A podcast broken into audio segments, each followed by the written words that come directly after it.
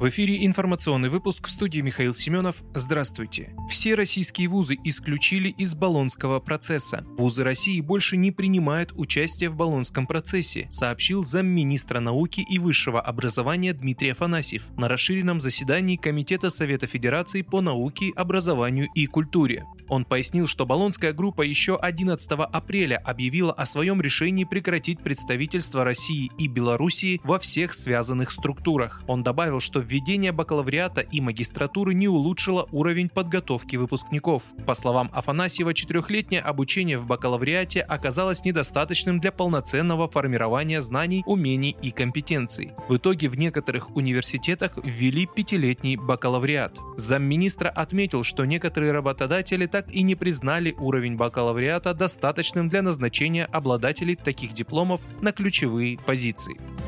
Голикова сообщила о передаче зданий ПФР под соцобъекты после объединения фондов. После объединения ПФР и фонда соцстрахования освободившиеся здания переоборудуют под стационары или бюро медико-социальной экспертизы, рассказала заместитель председателя правительства Татьяна Голикова. Как отмечал премьер-министр Михаил Мишустин, законопроект об объединении пенсионного фонда и фонда социального страхования находится на стадии обсуждения. Объединение функций двух фондов упростит и ускорит получение соцвыплат. Срок его готовности к работе 1 января 2023 года.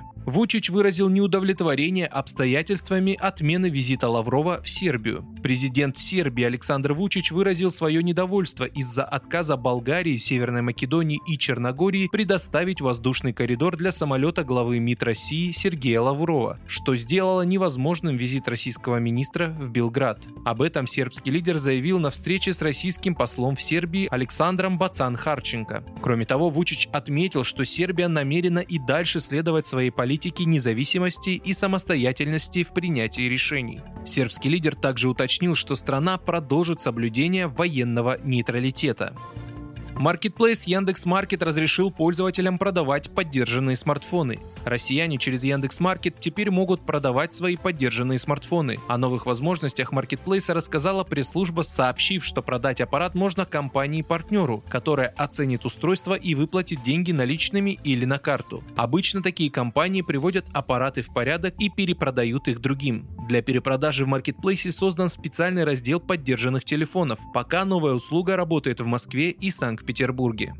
Вы слушали информационный выпуск. Оставайтесь на справедливом радио.